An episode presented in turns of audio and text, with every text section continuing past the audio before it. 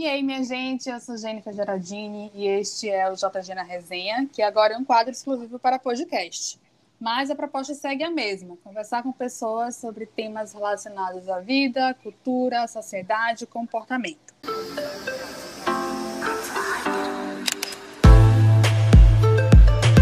E a nova temporada do JG na Resenha começa com a participação do escritor baiano Deco Lipe, criador de conteúdo literário no Primeiro Orelha, onde fala sobre literatura infantil, infanto-juvenil e com representatividade LGBTQIA+.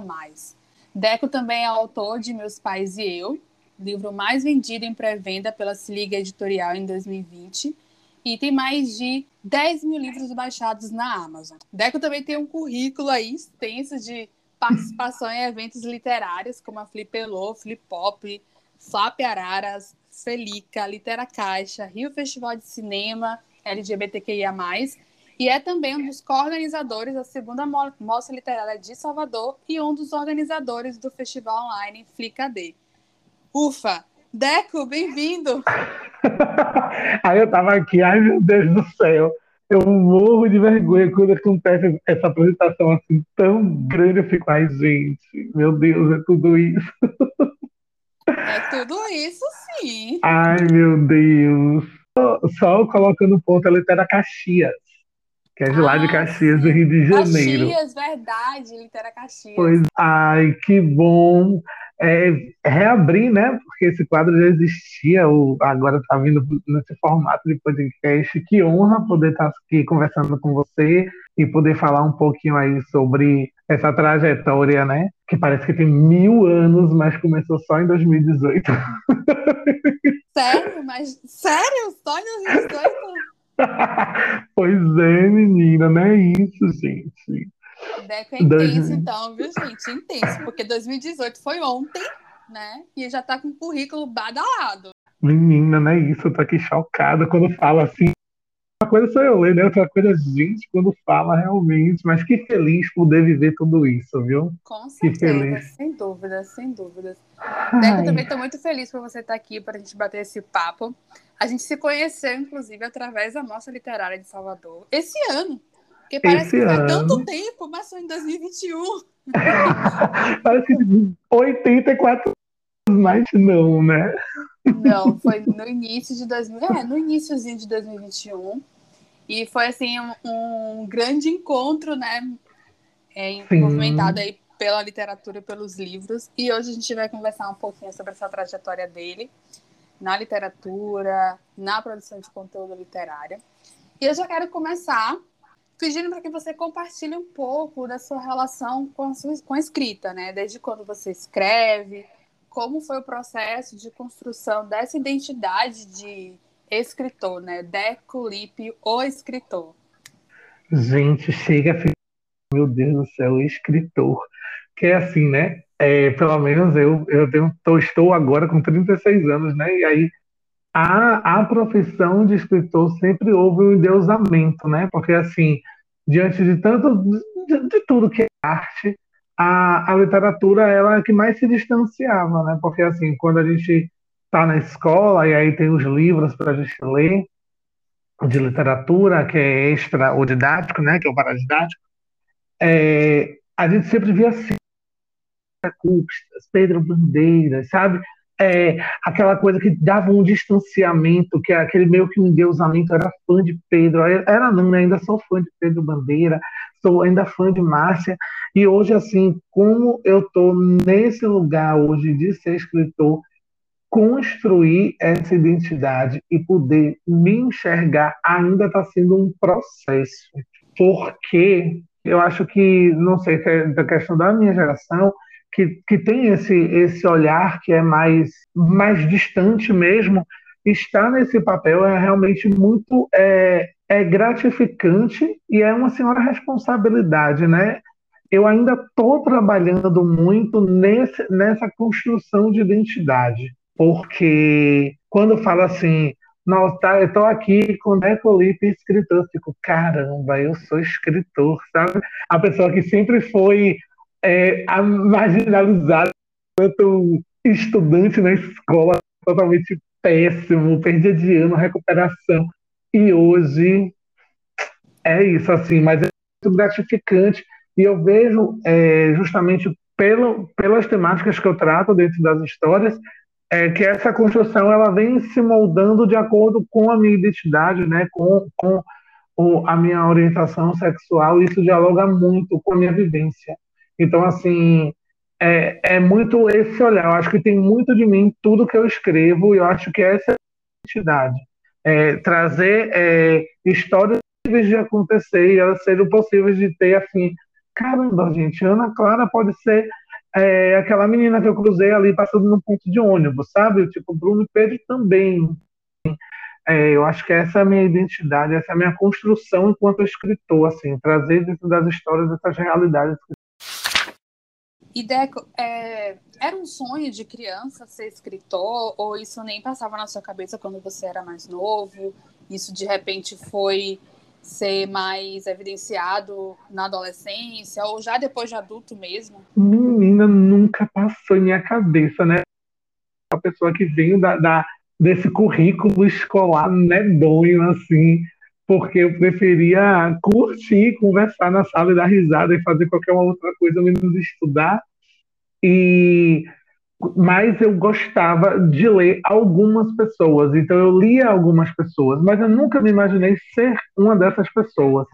E aí, na verdade, o, o desafio da escrita foi proposto por Cris é, Magalhães, que é uma, uma colega, que é um universo literário, em que me provocou, sabe? Assim, poxa, você fala tanto de literatura, você traz é, tanta questão da comunidade LGBTQIAP+, dentro da literatura, por que você não organiza uma antologia, sabe? Porque você não, não faz, não, não escreve uma história. E, assim, caramba, velho.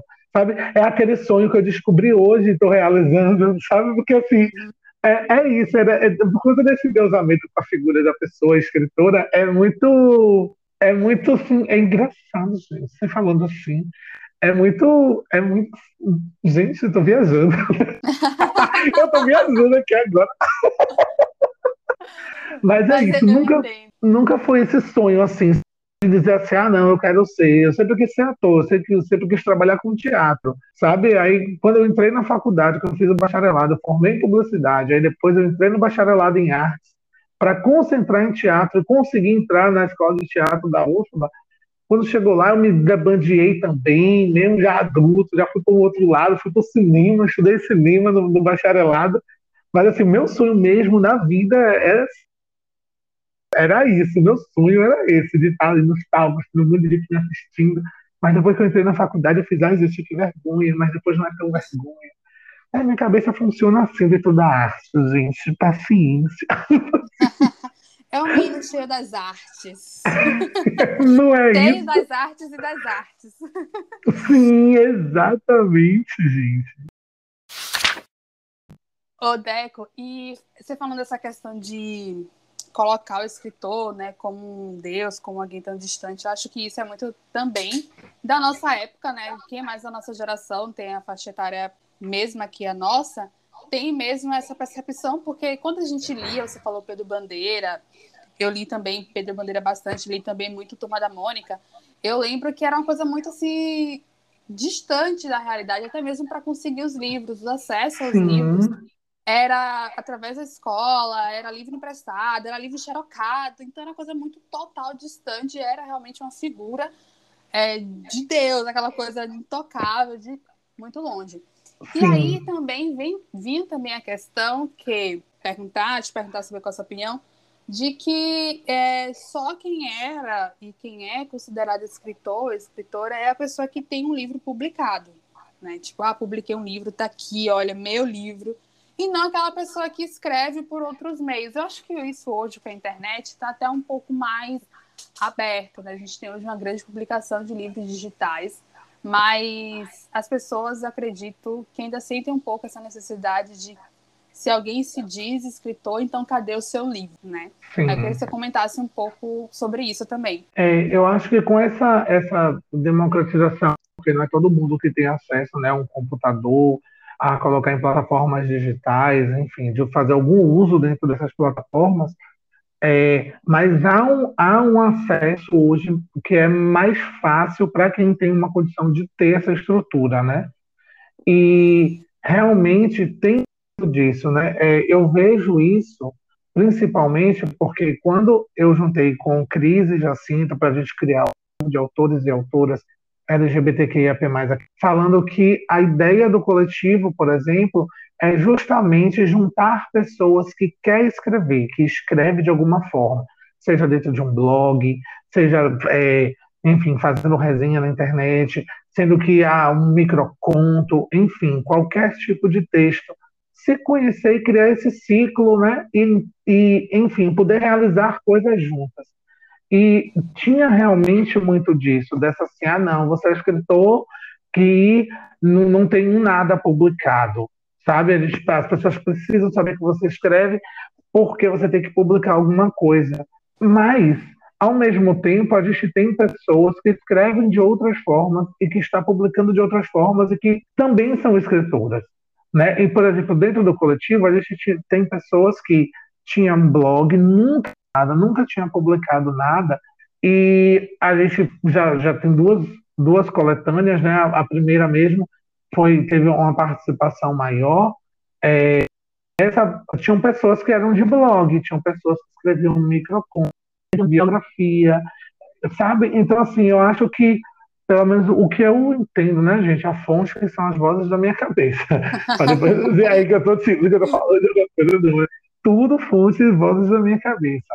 Eu penso que hoje a gente tem essa democratização, a gente tem essas pessoas que têm acesso, que também são escritoras, que às vezes não tem nada publicado por falta de acesso, às vezes não tem nada publicado é, de forma tradicional, mas tem ali, hoje a gente tem o Wattpad, a gente tem a Amazon através do KDP, a gente tem os próprios blogs que as pessoas publicam suas, suas né? Então, assim, hoje a gente tem essas outras formas que não, pelo menos para mim, não invalida e não, e não desmerece quem está escrevendo ali. Porque é muito disso, não é fácil simplesmente chegar e, ah, não, vou publicar um livro, vou publicar uma história.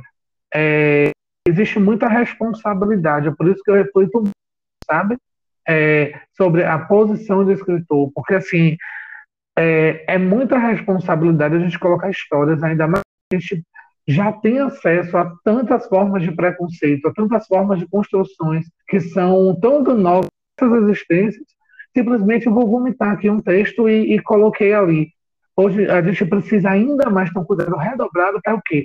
Ah, não, a gente precisa ter uma revisão, tornar o nosso, nosso, nossa publicação atrativa, a gente precisa ter uma capa bonita, uma diagramação bacana.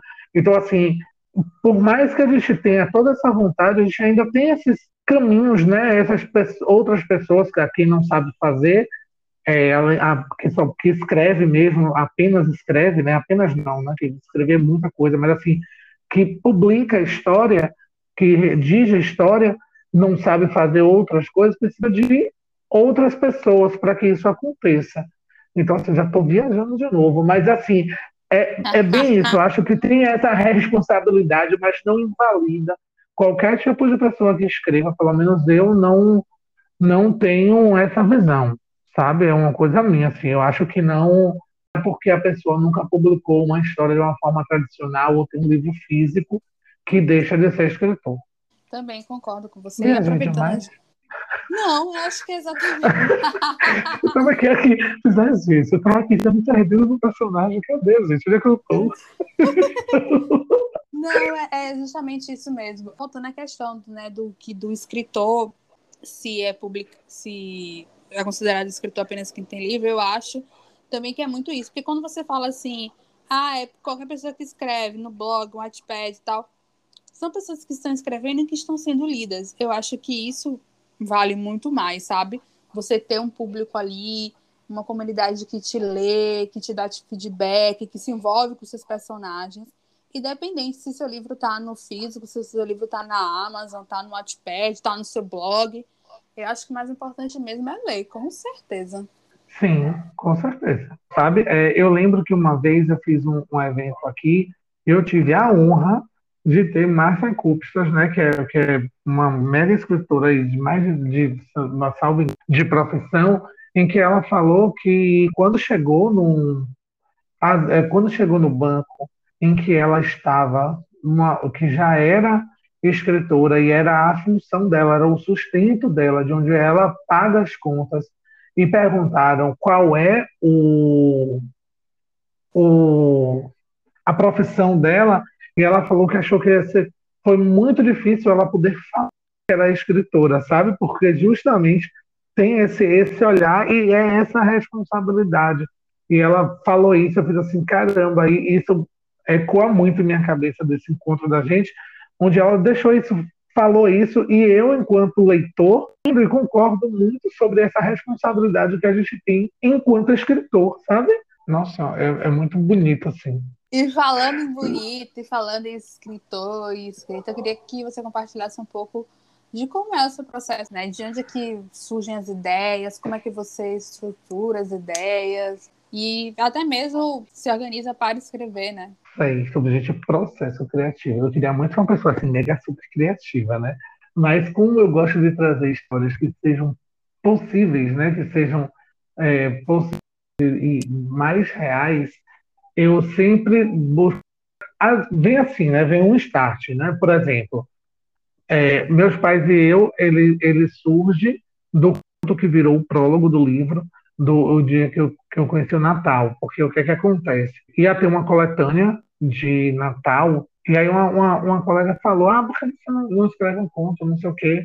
E aí, é, do tipo assim, eu fico, quando, sempre final do ano, é bem aquele apoio, eu acho que é, nas outras pessoas também, eu acho. Mas assim, é, ah não, bora visitar um lar, bora visitar um abrigo, vamos fazer, estar aqui para poder fazer tal coisa, coisa que a gente poderia ter feito durante o ano todo, a gente quer fazer no final do ano. E aí vem Ana Clara, assim, de, dessa coisa, assim, dessa ideia de visita, sabe, de visitar um lar. E aí surge Ana Clara. Aí quando, quando Ana Clara surge, eu fico assim, gente, eu não sei, agora você quer o quê? Sabe, tipo assim, eu acabei, antes eu achava que era muito papo da pessoa que escrevia, assim, ah não, própria, ah não, gente, não sei o que, ia acontecer isso, acontecer outra coisa. Eu achava que isso era papo, né?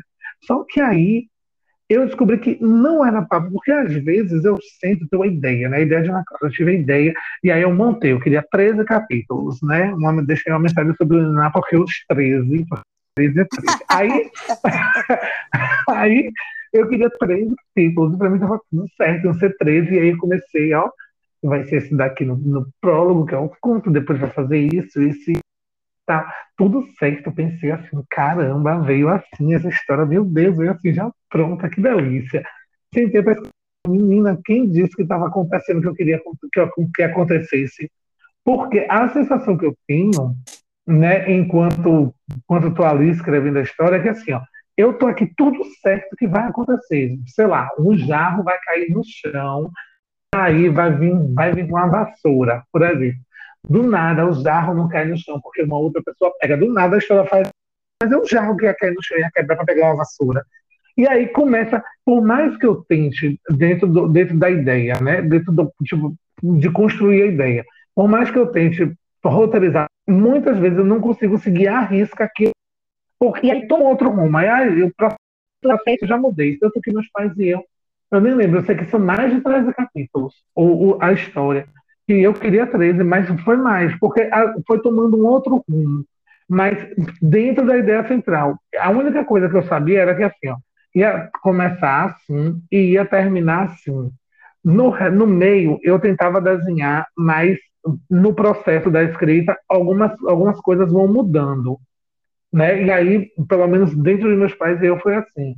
Aí, por exemplo, ah, não, eu vejo que a literatura para jovem ela é muito pautada na cultura pop internacional por disso, né? Eu, eu acho que a gente, tem, a gente olha muito mais lá para fora do que para cá. E aí surge, por exemplo, bem do jeito que você é, que eu, que eu queria trazer uma história onde está 15 anos e ele é muito fã de Pete. Aí eu fiz, caramba, como é que eu vou trazer Pete nessa história? E aí eu peguei a história, joguei lá para 2001 que foi quando o Pitch, foi 2001, foi 2000, que quando o Pitch surgiu, foi o grande boom que ela veio com máscara. E aí, meu irmão, lá vou eu revisitar esse universo, lá vou eu olhar no músicas de Pitch, lá vou eu trazer, porque eu gosto de trazer, por exemplo, dentro da sala, é, passagens de música falada, sabe? Não, não, não ali cantada. Então, assim, sempre música, inclusive, agora nas minhas histórias sempre tem uma música. Aí, tipo assim, aí vem Pitch, aí lá vou eu pesquisar ela, olhar, ele citei Festival de Verão, e naquela época tinha uns três segundos, lá na, naquela época tinham várias coisas assim, a internet de escada, o SMS. Sim. Então, assim, eu foi muito assim, foi muito uma delícia revisitar isso, porque é uma época que eu gostava muito, porque eu tinha DRs em três segundos, eu mandava SMS errado, eu me retava quando passava dos três segundos. Dava meus 50 centavos, eu ficava desesperado, sabe? Então, assim, eu tento trazer muito dessas, de algumas coisas da minha realidade, e aí o meu processo vem sempre assim, sabe? Ou a minha história, a, ou tem outras histórias, né? A do o Amor Cura Ressaca, que é um diálogo meu com minha avó, e um dia depois de, de, de um dia de carnaval. Aí lá vou eu trazer ali o, algumas referências real meu de minha avó, é, não, com, não com todas as falas, porque minha avó era uma pessoa muito mais de 18, aí não tinha como colocar todas as dela, porque era escrota. Aí eu sempre trago coisas que, seja, que aconteçam assim. Eu sempre busco trazer alguma coisa que me identifique dentro da história. Então, meu processo, ele sempre vai passar por isso. Eu, eu sempre, sempre passa por isso. Sempre vai ter alguma coisa mesmo que você olhar assim, hum, esse daqui é ele, olha, espia. É, eu senti muito isso, meus pais e eu mesmo. Eu senti muito isso. Eu olho para essa Nossa. Pois é, eu amo, e sempre vai ter. Eu acho que, eu acho que quase todas têm pelo amor da deusa fofa, porque amor da deusa fofa é uma coisa universal e eu quero colocar isso registrado em todas as histórias. Sempre vai ter a deusa. A deusa vai sempre estar lá. Ah, que massa, Deca. Eu adorei saber, porque é, eu, eu, gosto muito dessa coisa da gente olhar para nossa rotina, para o nosso cotidiano, observar mesmo né, o cotidiano. Eu gosto muito de escrever crônicas. Então, e basicamente crônicas é isso, né? Você observar o cotidiano ah. e transformar em um texto literário, né? Enfim, tem diversas formas. E eu gosto muito desse tipo de literatura, porque é uma literatura que nos aproxima, sabe? Com os personagens, Sim. com o cenário. Então você fica ali se imaginando na situação mesmo e se coloca realmente no lugar das personagens e embarca na história e vira uma, uma, leitura gostosinha de você ler, você se envolve na situação. Então, Nossa, eu, eu, eu Você adoro. falando de Pitch, eu viajei aqui porque vivi tudo isso. Não é isso, gente. Aí meus pais diziam mesmo prédio na Vitória, que é tão. Que na Vitória, por exemplo, é meu Sandy Júnior, da época que eu vivia Sandy Júnior, a minha hoje é na Vitória. Então, assim, aí eu falei, gente, Ana Clara tem que fazer na Vitória, porque eu adoro na Vitória. E ela então ela tem que ganhar na Vitória. Lá vou eu meter na Vitória. Sabe? Eu, eu gosto muito de, de trazer essas coisas, porque, eu não sei, eu gosto de registrar coisas que eu gosto, sabe? É, no, o processo mesmo, eu, eu tenho um conto publicado na Veja Cores em Você, que é como eu conheci Dengo no Tinder, no momento que eu estava mais assim soltão na vida. Por exemplo, eu coloquei isso conto, trouxe uma história de como que era aquele momento que eu estava vivendo, sabe? Mas eu coloco personagens fictícios, aí coloco coisas que não aconteceram para dar, dar mais corpo e, e também sair um pouquinho de mim. Mas assim, eu sempre gosto de trazer essas coisas. No Vozes Nordestinas, é a minha vivência. Eu fiquei 33 dias lá no Capão seguidos e vivi vários momentos e observei muito. Então, assim, é, eu busquei trazer em Sol, que é a protagonista, eu busquei trazer para ela, para ela, enfim, dar voz a esse espaço, é, muita coisa de lá do Capão, da cultura de lá, das coisas que eu vejo, com aquele olhar dali, de estar ali, sabe? Então, assim, é uma história que arrisquei bastante, porque eu trago um, um, um romance sáfico com duas mulheres que, que, que uma tem 60, a outra tem 55, está nessa faixa. Mas, é, mas eu trouxe muito dali, sabe? Você vai ver, se você for parar para ver em foto que eu tiro, que eu coloco no Twitter, que eu coloco no, no Instagram, você vai ver assim, quando você for ler, você vai ver assim, caramba, deve estava aqui. Você vai procurar foto e vai ser aquilo ali que está ali descrito, sabe? Que eu massa. gosto muito disso, assim. eu, eu, Ai, ai, meu Deus, eu tô tão nervoso com essa história, mas tá lindo. Eu tô muito orgulhoso, porque eu nunca imaginei que eu escrever uma história assim. É, e também é o que você vive, né? Justamente essa proposta de você trazer a partir, escrever, criar a partir do que você vive. É, é sua baianidade, né? Pois é, ainda tem Nordeste. E pra, eu acho também uma coisa também que eu acho sensacional, por ainda mais é, que a gente, a gente lê pouco literatura baiana, a gente lê pouco. E toda vez que eu leio algo, eu fico assim, nossa, eu preciso ler mais, porque identificação é. É claro que vai ter identificação, mas é uma, uma proximidade, eu acho que até um certo conforto de conhecer o lugar, né? De conhecer. Passei por essa rua semana passada, olha a rua aqui. Nossa, gente, isso é muito bom. Porque assim, eu acho incrível quem escreve fantasia, quem escreve essas é, essas coisas que estão fora do que estão não, não é do nosso real, né? Pelo menos é como eu enxergo a fantasia, o ai, o, o afrofuturismo, que traz essas coisas, essa, que é fora total da nossa, da nossa esfera. E aí eu fico assim, gente, como é que a pessoa consegue imaginar isso enquanto eu tô aqui me apegando? Sempre tudo que eu vejo, como é que a pessoa consegue ir além? Como é que a pessoa consegue imaginar alguma coisa, tipo assim, uma distopia, sabe? Eu fico, caramba, velho, que genial, mas assim, ó, isso daqui não é para mim, o para mim é isso daqui. Aí eu começo a escrever as minhas histórias do que eu vejo. eu acho, eu gosto de me ver também, então eu acho que é muito disso também que eu trago dentro do processo. Com certeza. E agora a gente vai falar um pouquinho sobre o projeto Primeiro Orelha, que é agora o lado Deco, produtor de conteúdo. Sim, eu tô dizendo que é cheio de artes, cheio de arte das artes. Então, Ainda Deco, tem produtor isso. de conteúdo. Então, eu queria que você falasse um pouquinho sobre o projeto, qual é a proposta, desde quando né, existe, como é que está sendo a experiência. Certo. É, se não é, se o primeiro não existe, não existe escritor, né? Por isso que eu tenho tanta dificuldade até em me em, em, me colocar às vezes, porque eu fico assim, gente, ao mesmo tempo que eu penso em separar, eu fico, gente, mas não tem nada a ver separar uma coisa da outra, porque para mim é tudo muito da mesma coisa.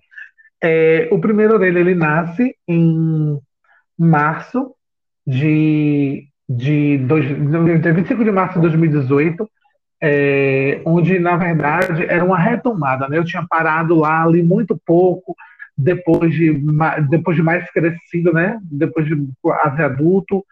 Aí, como eu sempre gostei de literatura juvenil, essas coisas mais adolescentes, gosto muito de infantil, aí eu lia muito depois de adulto, já Gustavo Reis, que é o meu favorito. Então, assim, tem, ficava assim, né? Aí pausei, na faculdade, abandonei tudo fazer pesquisa minha irmã na faculdade para provar que a leitura digital não servia para nada, era uma droga. Mas o que foi que aconteceu? A minha pesquisa me provou que eu estava errada. Minha é isso, eu fui sabotado pela minha própria pesquisa. Adoro!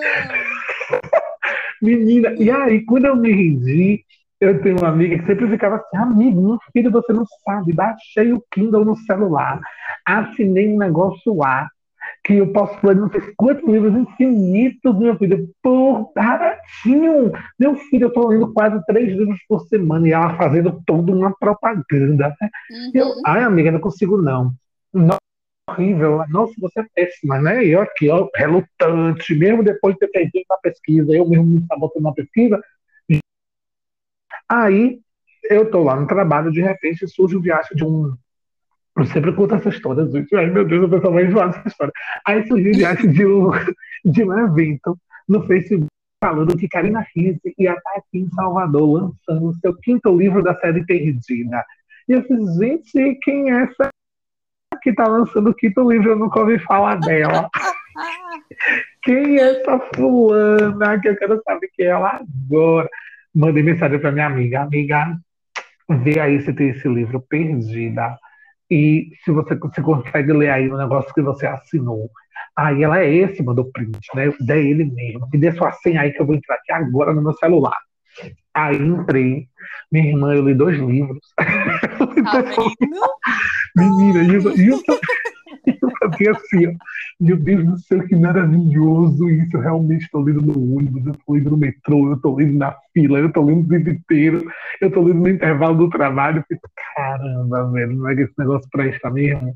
Aí eu fiz, olha, vou lá nesse dia desse evento, vou tentar ler os quatro, mas era muito perto do tempo, porque meados de fevereiro, quando eu vi o anúncio, e, e já era no dia acho que era 17, era muito perto, 17, 16 de, de março, o, que ela estava aqui em Salvador, que ela ia vir para Salvador. Aí eu não ia conseguir ler porque o terceiro livro era muito grande, para mim estava voltando a ler na, naquela época, né? Aí eu pensei, não, não vai dar não, mas ainda assim eu preciso ir lá, falei com o Bingo, amor, ó, a gente, eu sei que é sua folga, dele só tinha uma folga, um domingo no mês, amor, eu sei que é sua folga, mas a gente precisa nesse evento antes de ir pro teatro, porque eu preciso agradecer a Karina, que eu voltei a ler, por conta dela. Vai ser rapidinho, menina. Ninguém conhece essa mulher. Quem é essa que ninguém sabe quem é? Quem é a menina? Aí, mesmo o negócio era quatro horas, peguei, a gente pegou aqui, né? Vejo o carro, não sei o que, fomos. Quando chego lá, minha irmã Saraiva. Lotada!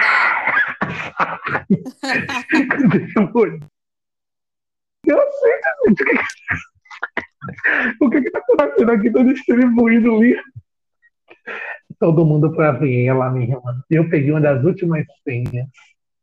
E aí, aquela coisa, eu e Dendo, né? Todo mundo conversando, entretido, falando dela. Eu fiz, gente, que acha isso? Aí a gente fez o quê? Amizades na fila. E aí, eles conversando com essas meninas, criamos logo um grupo no WhatsApp, aí conversa, conversa, conversa. Aí, a menina, você precisa criar um perfil, você precisa criar um perfil outro, você é engraçado, você é reverente, você que sei lá. Gente, eu vou falar de livro, pelo amor de Deus, gente, pelo amor de Deus. Ah, você tem que, você tem que fazer, você tem que... Vou tentar. Minha filha, quem disse que tinha nome pra, ideia para nome? E nada, ideia para nome, nada. Aí, num almoço, no aniversário de uma amiga, veio a primeira orelha. Porque eu fiz, gente, a primeira orelha tem tanta coisa legal, é tanta coisa interessante que tem na é. primeira orelha do livro, que são informações tão importantes. Então, assim, eu acho que é um, um nome legal e tal. Aí quando eu olhei, minha filha, no almoço, eu pesquisei, eu fiz, olha, show aqui entrar, minha filha. Saí correndo do almoço, vim para casa, registrei tudo, criei uma marca lá aleatória, na marra, assim, e criei. E aí nasce a primeira orelha, dessa coisa de desse resgate da literatura dentro da, da, da minha vida. E aí eu estava na. É, e aí eu estava naquele processo né, de retorno, e como eu estava fazendo a prova, porque né, eu tinha terminado o, o BI, a prova de aptidão, a prova oral e a prova escrita da escola de teatro, né? Porque como eu concentrei em cinema e audiovisual, eu tinha que fazer igual a qualquer pessoa que fizesse o Enem. Aí eu fiz, poxa, velho, eu, eu li três livros, é, três, textos, três textos de teatro, tanto que as minhas primeiras coisas, as minhas primeiras postagens são esses livros, é O Inimigo do Povo, O Beijo no Asfalto e uma outra, não estou lembrando da outra, que foram os livros que eu li para teatro. Sim. Só que eu não sabia que eu tinha protagonismo em outras histórias além da minha própria vida. Se eu sou, se a gente é bombardeado de livro hétero, de histórias hétero sim o tempo inteiro, né? Aí sim. eu conheci Andy, do Books and Candies, é, me mandou uma mensagem falando, ah, eu leio isso daqui. Muito atencioso e super fofo, me mostrou uma parte toda LGBT. Eu fiz, gente, quantos livros são esses? Que eu nunca ouvi falar. E aí, meu irmão, foi aí que eu estava começando a caminhar. Estava lendo as histórias hétero, tudo, tudo muito parecido, tudo muito coisa. Não tá dando mais para mim, não. Não quero ler outra coisa. Aí, aí eu comecei a procurar essas histórias, procurei essas indicações de Indy, e aí comecei a acompanhar os autores que ele estava indicando e tal. E eu fiz, caramba, velho, que mundo, sabe? Que, que, que existe aqui dentro da literatura e que é quase nada falado, né? Muito pouco falado. E aí é que entra esse recorte dentro do projeto que nós temos o projeto até hoje, né? Que são literaturas que para infância, né? Infantil, infanto juvenil e também histórias que têm uma representatividade LGBTQIA+, para entrar, para meio que na a ideia hoje no primeiro orelha é naturalizar as nossas existências, né? É poder dar Sim. visibilidade que a gente tem e poder falar também de para a criança, poder falar para a infância, para a juventude que nós estamos aqui, que eles, que essas pessoas, sendo ou não para que respeitem a gente e, e seja quem for. É, e aí eu uso essa, essa literatura do primeiro orelha para fazer essa naturalização, porque eu acho que é, é crucial. Eu sempre fui uma criança viada é, e eu, tipo assim, eu tive que me podar muito durante minha vida inteira, sabe? Porque eu não tinha referência de nada, que a gente cresce sem referência. A gente, a minha referência era, era Jorge Lafon, era Vera Verão, que eu achava a coisa mais linda e mais perfeita do mundo quando eu era mais novo. E era minha referência, e eram são muito poucas referências que eu tive. Então, hoje, o papel do primeiro orelha é trazer essas referências dentro da literatura ou da arte, também da arte em geral, né? Que a literatura também é uma arte, é, da arte em geral, é, trazer essa naturalização, para que esse espaço ele sirva como esse lugar de, de todo mundo, sabe? Sim. Enfim, falei para pôr, gente, eu me empolgo porque eu amo. Não, mas foi muito bom, porque a questão, a questão era justamente essa, né? De saber o propósito do primeiro orelha. Até para dizer que, tipo, é, não é apenas mais um produtor de conteúdo literário, não é um simples é, booktuber, book Instagram, né? Coisas do tipo. Você tem uma, uma linha editorial bem focada e, e muito importante nos dias atuais, né? Trazer essa diversidade, mostrar que a literatura vai muito além da literatura hétero. E uma coisa que eu acho bacana, Deco, no seu projeto, é que você também, além de você ter esse recorte de trazer a literatura LGBTQIA+, você também traz muito do Nordeste, muito da Bahia. Então a gente acaba ganhando de diversos lados, sabe? É um contato com realmente assim com a, a diversidade de modo mais amplo. Não é só a, a literatura, mais a literatura LGBTQI, mas também o Nordeste, a Bahia, as pessoas é, que escrevem né, sobre essas temáticas aqui pertinho da gente, as suas vivências mais Sim. próximas da gente. Então, eu acho que, é, que tem esse ganho que é muito importante e que tem que ser falado, tem que ser evidenciado mesmo, porque eu acho muito, muito, muito bacana o seu projeto.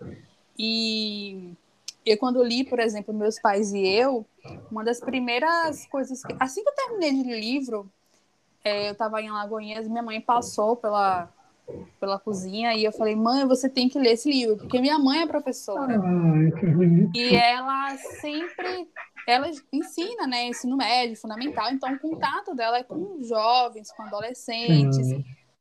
Então, e ela sempre chega lá e me pede indicações de leituras é, que toquem a questão de acessibilidade, a questão da sexualidade, da inclusão. E aí eu fico, né, tentando trazer algumas coisas, mas eu falei, mãe, aqui você tem que ler, tem que tem que entrar no, seu repertório aí enquanto professora, porque não só trata de questão né, do, de adoção homoafetiva, mas também trata da questão do racismo, né? Então, são muitas temáticas interessantes com a literatura bem uma escrita, na verdade, né? Bem leve, bem atual, que os, os alunos vão se sentir acolhidos, né? Vão compreender, vão se sentir curiosos para entender sobre os temas, para debater, conversar, né? Então eu falei com ela e eu já tô e ela Aí a primeira pergunta que minha mãe estava falando sobre literatura digital, leitura digital, a primeira coisa que ela fala é: você tem ele aí ou tá no Kindle? aí eu falei, ó, tá no Kindle, mas eu vou, é, quando eu for para Salvador, eu vou comprar o físico e aí trago para que você leia. E ficar, né, justamente porque para ela até é mais fácil para é, ler em sala de aula com os alunos, né, e tudo mais. Ai, que delícia, que... é meu sonho, assim, é, é, meu sonho que é, quando eu pensei história, eu pensei justamente para tentar entrar nas escolas, né, para justamente dialogar com, com essas pessoas. E para que as, as famílias se reúnam, né, também e, e, e sentem com essa história, porque é, muitas vezes o problema está na gente, né? Na, na, gente já adulto e não na criança, porque o, a, a, criança, a, a, pessoa jovem que está ali é muito resultado do que a gente está com as pessoas. E, e, é muito disso, assim, meu sonho, ver sua mãe que estamos aí, estou aí. É, e eu acho, falando mais um pouquinho de meu, meus pais, eu acho que também fala muito sobre é, a formação da família na contemporaneidade, sabe? Que não é mais aquela coisa que os, o, o como é que diz, o, a propaganda da margarina, né? Deu uma grande atualizada, uma não é, mais misturada, coisa mais diferente. E isso precisa ser cada vez mais né, debatido, precisa ser levado mais para as crianças, para os adolescentes, para as escolas. Urgente. Porque eu acho que isso. Eu acho que, que isso vai, é, vai ajudar, inclusive, no amadurecimento das crianças. Porque quantas, você falou, né? Você contou um pouco aí sobre sua, sua infância, sua adolescência, o quanto que foi complicado para você. É, e hoje, e ainda é, né, para várias crianças, você dizer que você não tem um pai ou uma mãe, você tem dois pais, ou você tem duas mães, Sim. sabe? Nossa sociedade ainda é extremamente preconceituosa e não entende, né, Sim. De diversas situações. Então é algo que eu, eu acredito total, assim, e não se preocupe que ela vai receber em breve o o... E minha mãe é do tipo de leitora que quando lê uma coisa sai mandando para todo mundo da lista dela do WhatsApp. Então, os pais iam vai rodar Lagoinhas. Ai, que amo, amo que amo.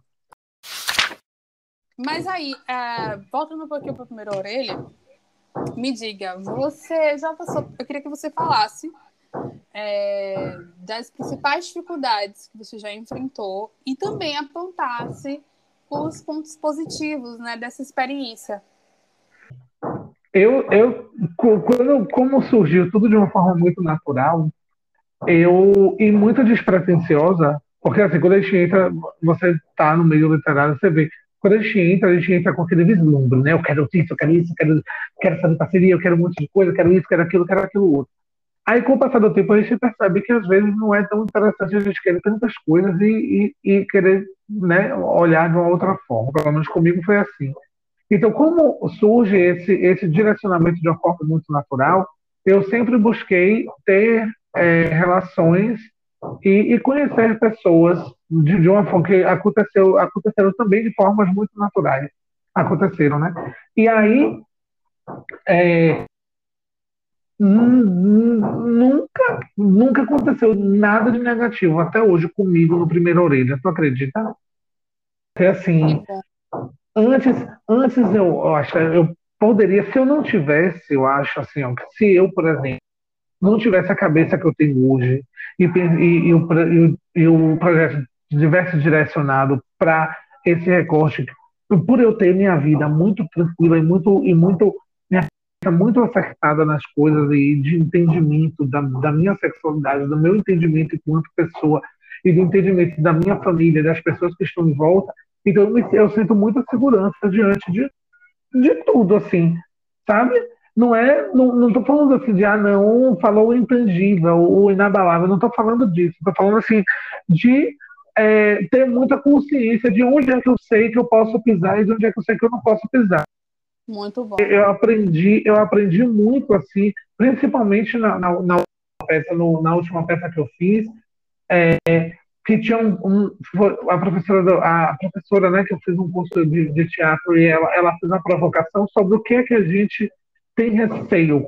É, ela buscou alguma coisa dentro de a gente trazer um texto, uma parte pessoal nossa de o que é que a gente tem, e eu sempre fui a pessoa que tive muito medo do não, sabe? Eu sempre tive muita coisa assim. Eu não tentava as coisas com medo do não. Então, assim, quando ela provocou isso, eu sempre, eu sempre pensei assim: caramba, velho, eu tenho muito medo do não. É, ah, não vou fazer tal coisa porque eu acho que não vai acontecer. Não quero fazer isso porque eu acho que não vai acontecer. E hoje em dia eu tenho muito entendimento do que assim, se não aconteceu, se eu faço Jenny, e fiz assim, ô oh, Jenny, bora fazer tal coisa, você me disse um não, para mim hoje está muito tranquilo, está muito de boas, eu entendo que não era para acontecer, sabe? Por mais que às vezes, lógico que eles sofrem, lógico que eles têm algumas coisas que eles ficam assim, poxa, poderia ter acontecido, mas não aconteceu. E vida que segue. Então, assim, de, tendo hoje esse entendimento, porque o primeiro orelha, ele, ele chega bem. Antes de fazer um ano, foi quando eu espetáculo, E foi quando eu decidi fazer esse recorte de fato, de dizer assim, é isso daqui. É, eu já entrei sem muito, já, já tinha muita consciência de que assim, é, é isso daqui. Se isso daqui não cabe para você, tudo bem, mas eu não vou ficar me remodelando e vou ficar me moldando para enfrentar alguma coisa que para mim não vai suprir. O objetivo é esse, sabe? Então, assim, como eu tenho muito isso muito nítido na minha cabeça, é, eu não vejo tantos, nunca tive nenhum problema eu sou falando que eu falando que eu falo e, e conversando com quem eu converso. Então, diante disso, só vem coisa boa, sabe? Tipo assim, eu nunca imaginei para uma escola. Assim, eu, enquanto uma pessoa gorda, não branca, e, e extremamente, assim, afeminado, cheio de trejeitos, sabe? Cheio de coisa, dentro de uma dentro de escolas de freiras, dentro de colégio público. Foi no colégio público que eu comecei a perceber que eu era tranquilo, sabe? porque eles tinham outras pessoas que me fizeram, poxa, olha ali fulano, olha esse crime como é, e vive de boas com isso. Então, assim, e ao mesmo tempo que eles têm essas referências, a gente não tem referências.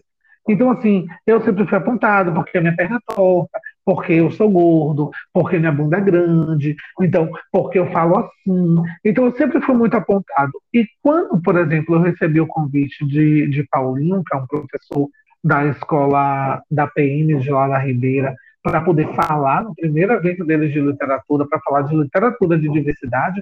Minha irmã, eu tremi, sabe? Eu nunca, nunca imaginei um dia entrar numa escola para falar, sabe? Sim. Nunca, nunca, assim, nunca, nunca. E possivelmente porque a escola é esse ambiente que ele é porque as pessoas adultas não são preparadas para colocar a naturalidade que a gente é, do que a gente é. Então, assim, quando eu recebi eu fiz assim, caramba, é sério, você está me chamando para falar, sabe, bem no ano em que, em que o atual presidente foi eleito, você quer que eu entre na escola da PM para poder falar sobre isso. Sabe, eu fiquei assim, extremamente horrorizado, mas eu fiz, velho, se é para ir, se o convite foi feito, eu não vou dar para trás, sabe, eu não, não vou negar, eu quero saber como é que vai ser essa experiência. Então, assim, o primeiro ano me proporciona é, momentos como esse, sabe? Não só como esse, mas uma outra escola que eu, que eu já falei no ano passado, no, no Anchieta, de lá de Porto Alegre. Imagine, uma escola do Sul entrou em contato comigo porque viu a primeira orelha no Google e entrou em contato comigo, citaram meu nome, gostaram do que eu, do que eu vim fazendo e me chamou para poder participar de um evento por conta da pandemia, que ia ser online, não sei o quê. Então, assim, é, em vez de ser o, o, caminho reverso, tipo assim, ah, não, não Deco fala disso, não, não cabe ele aqui na escola. Não, estou sendo chamado para falar isso, sabe? Para poder conversar sobre os temas que eu converso dentro das redes, para poder falar abertamente e, e, tranquilamente sobre quem sou eu e sobre o, que é que eu, o que é que eu leio e eu indico. Então, assim, é, de fato, eu não tenho, sinceramente, assim, absolutamente nada de negativo para falar, pelo menos comigo, sabe? É a minha bolha, é o mundo de Alice. Ah, não, deve falar isso, mas assim, já passou por alguma coisa que alguém viu que achou que tinha sido ruim ou que não foi, enfim.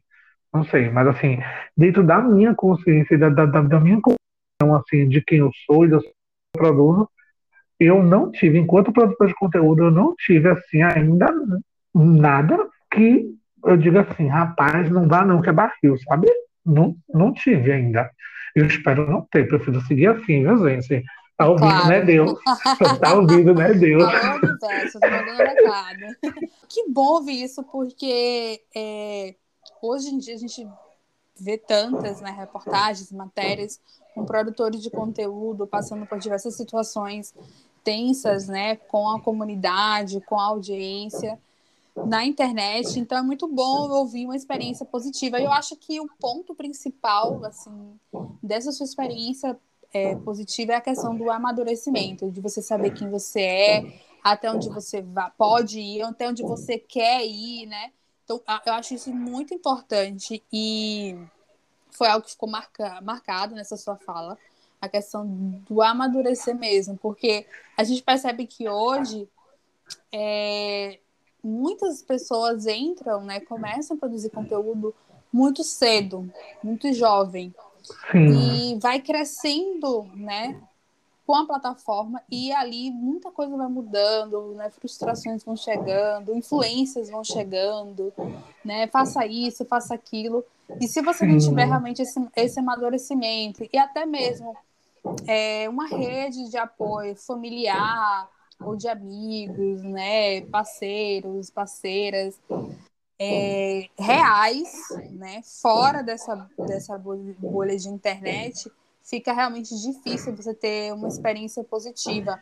Porque você não tem para onde sair, sabe? Quando você fica muito no mundo virtual, muito ligado naquelas conexões que são feitas ali, apenas ali, você não tem muito para onde sair, para onde recorrer quando o bicho pega no online, né? Então, acho que ficou marcada na sua fala a questão do amadurecimento, né? E de saber o que você quer fazer, né? O que, que eu quero com isso aqui? É, você tem um propósito muito bonito, um objetivo muito bonito, bonito como primeira orelha, e está muito definido. Então, suas ações são todas guiadas por eles, né? Você não está ali, sei lá, fama, dinheiro, sei lá, recebidinhos, né? Viralizar.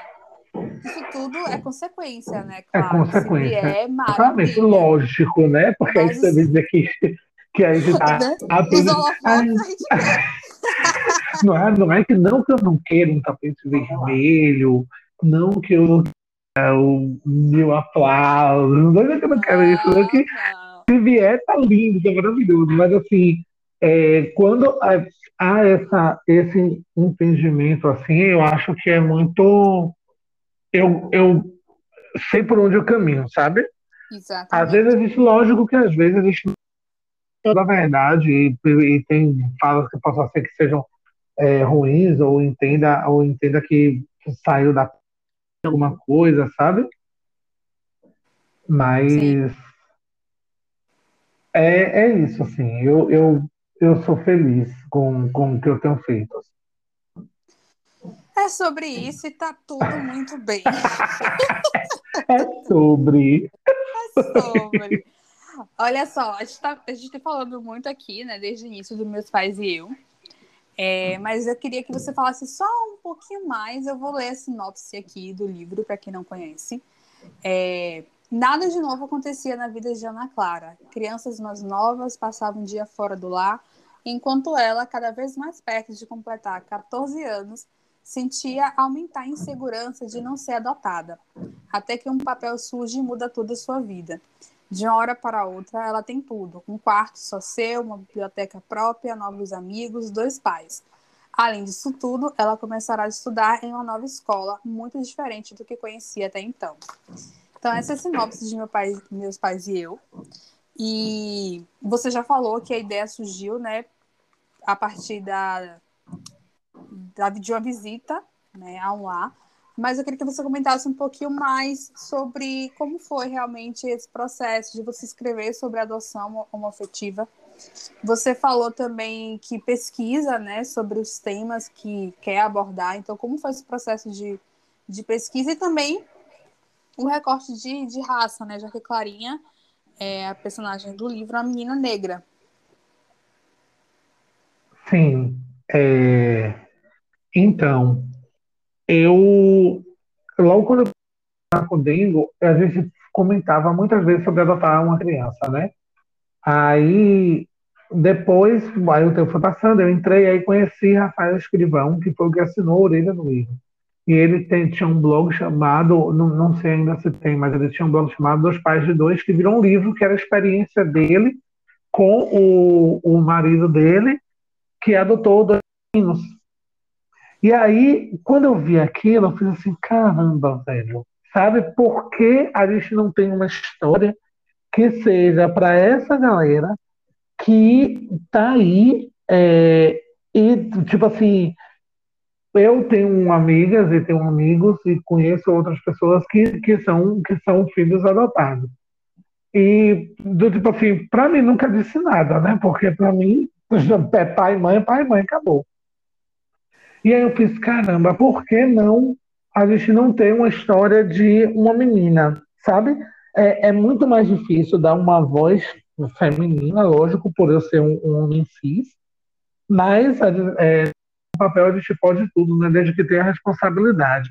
E aí surge, surge na Clara, nesse momento em que vem o conto e encerra ali e vai para a Amazon e as pessoas começam a falar que o que deu, porque ela fala também de ser escritora, que gostava escondido e tal, nananã. Aí eu fiz, poxa, velho, gente, cria uma fanfic aí, velho. Vai procurar o que fazer, vai, vai lá no prato. e aí, depois de um tempo, Ana Clara surge querendo realmente contar mais história. E aí já começa a fugir daquela ideia do conto, assim, que era terminar ali ela sendo adotada. É, Ana Clara, ela vem uma, uma menina negra retinta, né, de, de pele escura, e, e muito esperta e muito sonhadora. Eu gosto muito de Pauliana, né? Então, assim, Sim. Ana Clara, ela, ela, a história dela é muito norteada por Pauliana, porque ela também gosta de Pauliana. E aí ela usa essa, essa a coisa desse jogo do contexto é tentar não ver as coisas de forma tão negativa, né? De, de ter alguma situação em que pode ser tirado proveito daquilo ali, sabe? Por mais que a gente se chateie, mais há uma, uma, uma chateação, mas bora aproveitar que já aconteceu. E aí a história ela surge nesse ambiente, nesse ambiente onde tem um abrigo em que ela é amparada, ela é, é uma família aquele abrigo, sabe? Não é um abrigo em que é, muita gente fantasia em que é tudo largado de mão, onde as pessoas vão de cara amarrada ou qualquer uma outra coisa do tipo. E aí eu tento trazer o máximo de afeto e o máximo de carinho e de um olhar é, assim mais carinhoso mesmo sobre toda a situação da história. Até quando tem o, o, o, o clímax da história, eu, eu busco trazer em que ela não, não seja algo assim muito danoso quando eu falo assim de nenhum tipo de violência física, de alguma coisa assim, porque a ideia não é essa, a ideia é trazer a educação, a ideia é trazer referências da nossa de, de nós seres humanos, sabe, é, para resolver uma situação em que ela poderia ter sido evitada se a gente tivesse o mínimo da inteligência e do, e, e, do tudo que Ana Clara é, que eu queria que Ana Clara existisse e ela existe no livro para poder fazer isso, já que ela não está aqui fisicamente, sabe? Então, a história ela parte muito disso, todo o processo, todo o, o olhar, o pesquisar quando que foi que veio é, a lei que entrou em vigor, quando foi que entrou aquilo, para trazer de uma forma é, um, pouco didática também, né, para poder dizer assim, ó, oh, isso daqui existe. Então, não, não importa o que você acha, não importa o que você acredite, mas isso daqui é lei, tá aqui. Então, assim, isso é crime, isso daqui. Então, ela vem muito nessa, a história ela vem nessa muito nessa perspectiva, sabe, de trazer isso e, e desse olhar, sabe, de, de ver a experiência de como que, por exemplo, seria se eu e Dengo tivesse adotado Ana Clara, sabe como é que ia ser? Aí eu vejo que pessoas que me mandam mensagem assim, meu filho ia ser desse jeito mesmo se eu e, e minha namorada tivesse adotado. Menina, mas não é isso. Eu falei com minha namorada isso, isso e isso. Meu filho ia ser desse jeito, sabe? Então, assim, a ideia é trazer isso, a ideia é, é buscar esse afeto, mesmo numa situação que é desconfortável e, e assim, muitas vezes dolorida, mas é trazer esse afeto, é trazer esse olhar em que você não tem nada a ver com a vida dos outros, cuide da sua, sabe? Sim. Quem tem que estar é, ali ou estar tá dentro de qualquer uma situação é a pessoa que está na situação. A sua opinião não diz nada sobre nada, sobre ninguém. Então a ideia é muito trazer isso, mas de uma forma em que não seja grosseira, que seja uma forma em que dialogue com qualquer idade, dialogue com qualquer pessoa, sabe? Para que isso seja naturalizado, que essa, essa história, que, que a nossa temática, que a nossa. em todos os assuntos abordados, seja tratado de formas naturais, como, como deve ser. Então, é, é muito disso, assim, é muito trazer isso e, e fazer com que, assim, pô, sonhe um dia em em adotar. É, pô, poxa, velho, eu li uma história que me deu um negocinho assim que me deu que alimentou essa vontade, que me fez desistir. Então essa história já existe, sabe? Então assim veio muito disso. Ah, que bom, que interessante conhecer o processo e mais uma vez reforçando, né, aquela sua é, aquela sua sua fala do início, né, de sempre trazer coisas que estão ao seu redor da sua vivência, dos seus desejos, de você se ver na história e você passar essa mensagem é importante de naturalização né, da diversidade. Sim. Muito sim. bom. Eu gostei muito do livro, como já falei, né? E ah, para mim, assim, é, vai ser um dos livros que com certeza eu vou sempre indicar para várias pessoas. Ai, que bom, obrigado, Gi. Eu fico muito feliz, assim, principalmente quando são pessoas que eu, que eu acredito, né? Que eu confio. Quando eu falo assim, eu fico, ai, gente, foi eu mesmo que escrevi. Foi, foi você. Ô, Deco, me conte agora um pouco, né, sobre os seus atuais projetos, o Menino Cheio de Artes e das Artes, o que é que está envolvido atualmente? Gente, vem aí, a gente está no processo de, de é, estruturação do coletivo do USH, aí acho que ainda vem aí alguma coisa esse ano. Vozes Nordestinas, né, que já acabou o financiamento, mas está aí nesse processo, vai ser uma emoção recebê-lo. Ai, deixa eu ver, estou escrevendo, escrevi um livro infantil, que eu fiz, tem o primeiro texto, mas vou fazer uma revisita, é, já tenho um diálogo com o ilustrador, já existe, então, vem aí um, um, um meu sonho, meu sonho que eu não sabia que eu tinha, agora eu sei que eu tenho, que é escrever um livro infantil, que surgiu numa aula do, do no, no, no semestre passado da, da, da, faculdade. A história surgiu nela. E aí eu vou revisitar para poder é, olhar com mais carinho agora, depois de um tempo, né? Para poder ver, principalmente quando é escrever ao contrário do que dizem, né? Do, de, todo, de toda a situação que a gente viveu recentemente dentro da literatura, recentemente dentro da literatura infantil é, e, e infanto, não há não há não há melismas que chamam melismas? Nem sei como é que fala. É melismas? Nem sei como é que fala. Como é como é? Isso. É, esses esses cuidados não há, não há, não há, não há um pisar em ovos para produzir e para escrever histórias para criança é, porque a gente hoje tem a ter consciência das coisas mas o que há é cuidado com as pessoas, com as existências mesmo. É, não é simplesmente que a coisa vai acontecer e que existe o um imaginário infantil, que a criança imagina qualquer coisa em qualquer lugar, e aí a gente não pode ter mais essa licença em que fere existências, em que fere pessoas. Ou, escrever para a criança não é isso, não é o, o, pisar em ovos, não. É realmente a atenção e o cuidado que deve acontecer para escrever para qualquer pessoa, inclusive para criança, principalmente, inclusive, por conta da, do, é o nosso amanhã que está aí, quando a gente sair daqui, é, são essas pessoas que vão cuidar. Então, não há. Então, assim, vem um livro em que eu estou revisitando, estou estudando ele, para não vir com, com essas com, com esse diálogo de que é, é um pisar em ovos escrever para criança, não é. É só questão de consciência enquanto ser humano, então fica aí só esse, esse recado. Então, vem o livro infantil, bem, né? Bora ver aí. Editora, aí com o livro infantil, vamos lá? vamos lá, conversar sobre ele. Vamos. É, tem, e tem, eu tô, eu tô assim, num quinto, caminhando para um sexto capítulo também de uma história, é, que vai ser um romance também é, infanto-juvenil, juvenil, lá para a galerinha de 15 anos. Vai vir aí ano que vem. E tem também uma publicação que vai vir pelo Se Liga no ano que vem.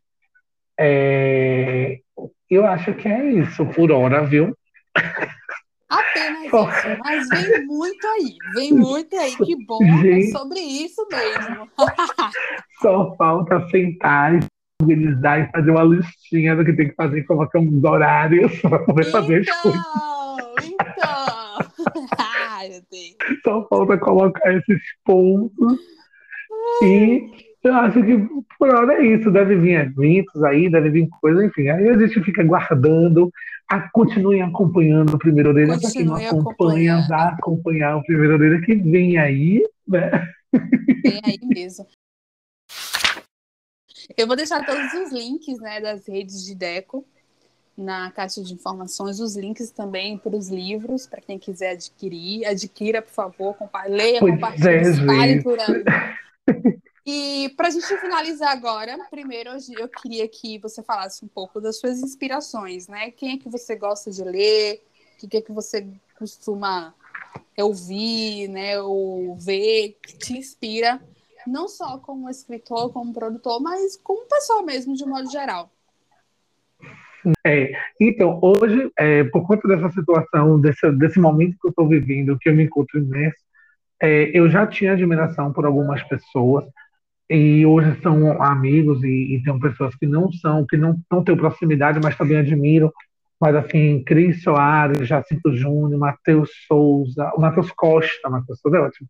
Ah, é Matheus Souza também, que é de Cinco Júlias, é, Matheus Costa, tem Maria Freitas, Juan Julian, Rai Tavares, Vinícius Grossos, Tati Machado, uma editora maravilhosa, que se eu for parar para ter elogios que eu tenho para descer para a Tati. Talvez sejam 15 horas de podcast. Então, assim, Tati Machado, que ela já sabe tudo que eu já falei para ela. É, Ana Rosa, Amanda Condassi, Marcos, que são pessoas que eu leio, que eu consumo, sabe? Que estão ali e, e, que eu tenho contato, que tenho contato, né? Graças a Deus, posso chamar pessoas de amiga, com Clara Alves, gente, o grande ícone Clara Alves. Então, assim, tem essas pessoas que são pessoas que eu leio, né, que eu acompanho, vem fazendo e, e, e que estão que estão comigo também, mas ao mesmo tempo eu admiro muito o trabalho de Gustavo Reis, de Pedro Bandeira, de Márcia Cúpicas, que seguem aí, sabe, se moldando, se modelando para seguir aí mesmo, né, em contato com a gente e se tornar tangíveis.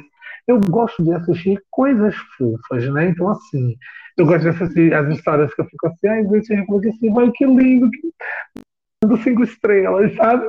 É, eu gosto muito dos, dos, tanto mais dos filmes, porque por mais que eu tenha vários livros de Talita, por exemplo, mas é, tem aí agora o, os filmes que ela lança, então eu assisto todos os filmes de Talita Rebouças, Vem aí, inclusive, o primeiro livro, o primeiro livro, o primeiro romance, né, de Felipe Cabral, que é uma pessoa extremamente querida, que vai vir com tudo aí agora, que é o primeiro beijo de Romeu, que eu tive a honra de poder ler antes, conversar com ele antes, e vai vir aí agora, que é uma pessoa muito querida, e tem um trabalho incrível, e tem um projeto incrível chamado Leio LGBT, que inclusive foi uma grande fonte de inspiração quando eu vi aquela toda aquela potencialidade que ele trazia dentro do trabalho dele é, também me tocou muito, me inspirou muito para poder seguir no Primeira Orelha. É, agora a música, amiga, eu sou tão repetitivo, porque quando eu gosto da música, eu escuto muito a mesma música. Eu, eu já passei. É. Gente, eu sou tão repetitivo, eu tenho dificuldade. Eu tenho dificuldade hoje de gostar das músicas, de gostar muito das músicas de hoje, porque eu acho tudo muito, muito, muito parecido sabe? Sempre um tom, tom, tom, tom, tom, tom, tom, tom, tom, tom, tom, sabe? Então, assim, eu, aí eu não vejo que tem muita diferença de uma música para outra, acabo não, não curtindo muito. Mas, assim, já falei, né? Ana Vitória eu amo, amo Sandy Júnior, né, gente? É uma pessoa, anos, anos 80, 90, é isso, né? Saudades. Né? Sandy Júnior. É... Ah, gente, eu gosto de pagode, adoro pagode, gente, adoro pagode baiano. Mas eu gosto mais de pagode baiano. Os stories, né? Fazendo as, as coreografias de pagode aí. Pois é. Mas assim, eu gosto mais do pagode. Pois é, porque eu tô indo, se eu tô indo comprar pão, eu tô aproveitando pra fazer caminhada e indo comprar pão. Aí eu dou uma volta, ah. vou lá no final de linha, passo pela padaria, volto tudo, compro pão para poder fazer caminhada. Aí eu não tenho feito muito aqui Mas eu gosto de mais do pagode antigo também, porque o pagode baiano de hoje está dialogando pom, pom, pom, pom, pom, e aquela dança toda dura, é, sabe? Não é mais aquele é molejo, né? Não tem mais aquele molejo. Hoje em dia é todo mundo muito duro, muito robotizado, muito os negócios são tudo pequenos, é rápidos. É tanta coreografia que, pois, meu Deus. Não, são os movimentos curto, duro, rápido, assim, preso, sabe? Parece que a gente está tudo preso, sei lá, umas coisas meio estranhas. eu tenho esses estranhamentos, isso não tenho absolutamente nada contra quem ama, quem faz, só para deixar isso registrado, para depois não dizer que eu tô... Não, não tenho nada contra. Eu acho, inclusive, é ótimo, que bom que tem mesmo, né? É. Mas, assim, e é, isso que eu consumo, assim, assisto pouca série, mas as séries que eu, que eu gosto, assim, é mais. Se bem que eu tô até assistindo umas séries meio, meio que tem, assim, umas reflexões que eu chorei em vários episódios, né? Pose mesmo. Pose é uma surra, né? A gente assiste e termina o episódio levando uma surra, todo episódio é uma surra, a gente chora. Mas é incrível, assim.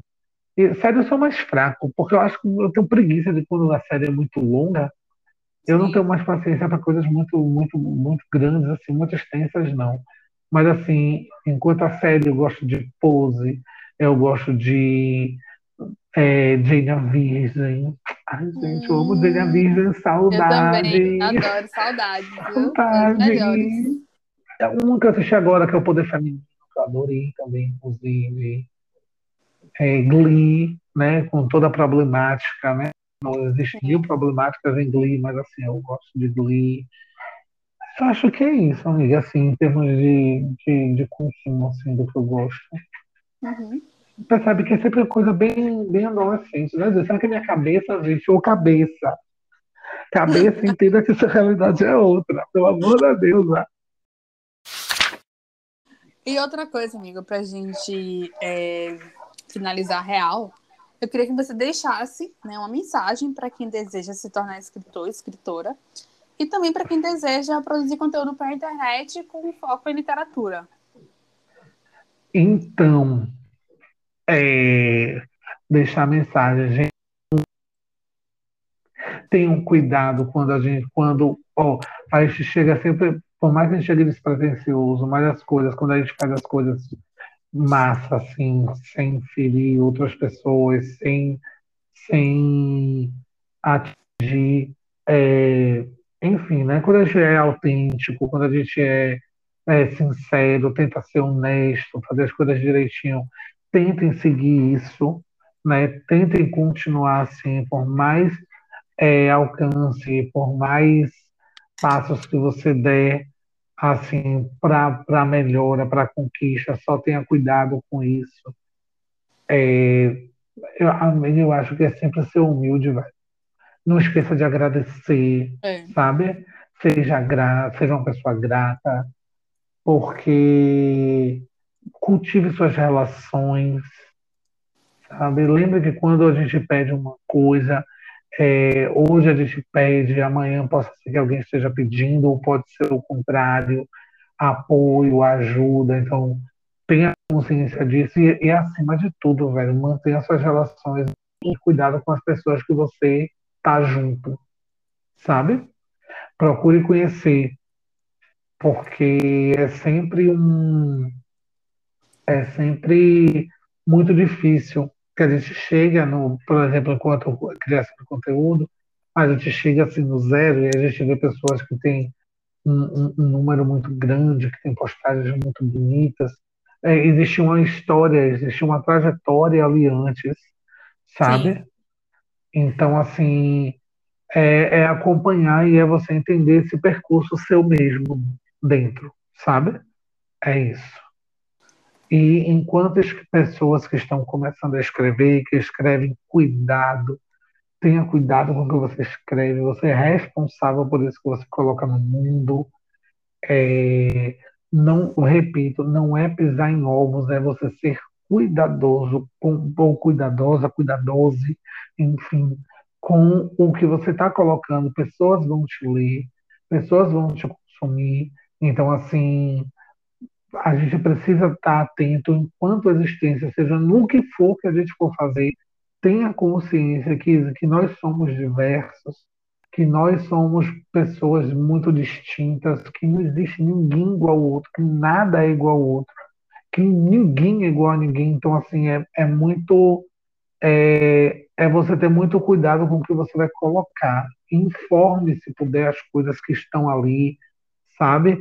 No que você está escrevendo, para que, por exemplo, uma pessoa que, que por exemplo, e sua história trata de depressão, pô, tenta deixar isso registrado para que numa sinopse, numa informação sobre o que é o conteúdo, e não necessariamente sobre pontos de gatilho, porque gatilho, cada um tem o seu, cada um tem a, as suas vivências, eu acho que o ponto não é esse, o ponto mesmo é informação sobre qual é o conteúdo e o teor da história, porque às vezes é, um pisar num dedo mindinho possa ser gatilho para uma pessoa que perdeu o dedo mindinho em algum momento na vida.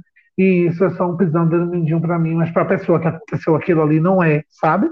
Pode ser algo traumatizante. Então, acho essa discussão muito hoje em dia sobre é, os gatilhos e, e, e, a questão do, do que refere a história. Então, assim, tenham esse cuidado mesmo. Tenham esse cuidado e é isso. E tenham boas relações, não esqueça.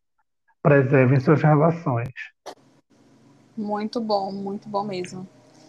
Obrigada, amigo. Obrigada, Deco, por esse momento aqui de partilhar um pouco da sua história, da sua experiência, dos seus conhecimentos sobre escrita, produção literária, né, produção de conteúdo, literatura. Foi muito bom papear, conhecer um pouquinho Ai. mais também, né? Conhecer um pouquinho mais da sua história e Obrigada mesmo, de verdade. Ai, eu que agradeço, eu adorei. Gente, se eu falei qualquer besteira, pode não, não solta indireta, não, que indireta às vezes a gente não percebe. às vezes a gente fica assim, a passou direta, indireta passou direto mesmo, viu? Então, mas é isso, eu que agradeço, eu adorei. E, nossa, refleti um monte, viajei um monte, né, gente? Mas é isso, né? Mas a é ideia é também é essa, a gente fazer reflexão, fazer nossas viagens, que uma hora a gente se, uma hora a gente se encontra. Pois é.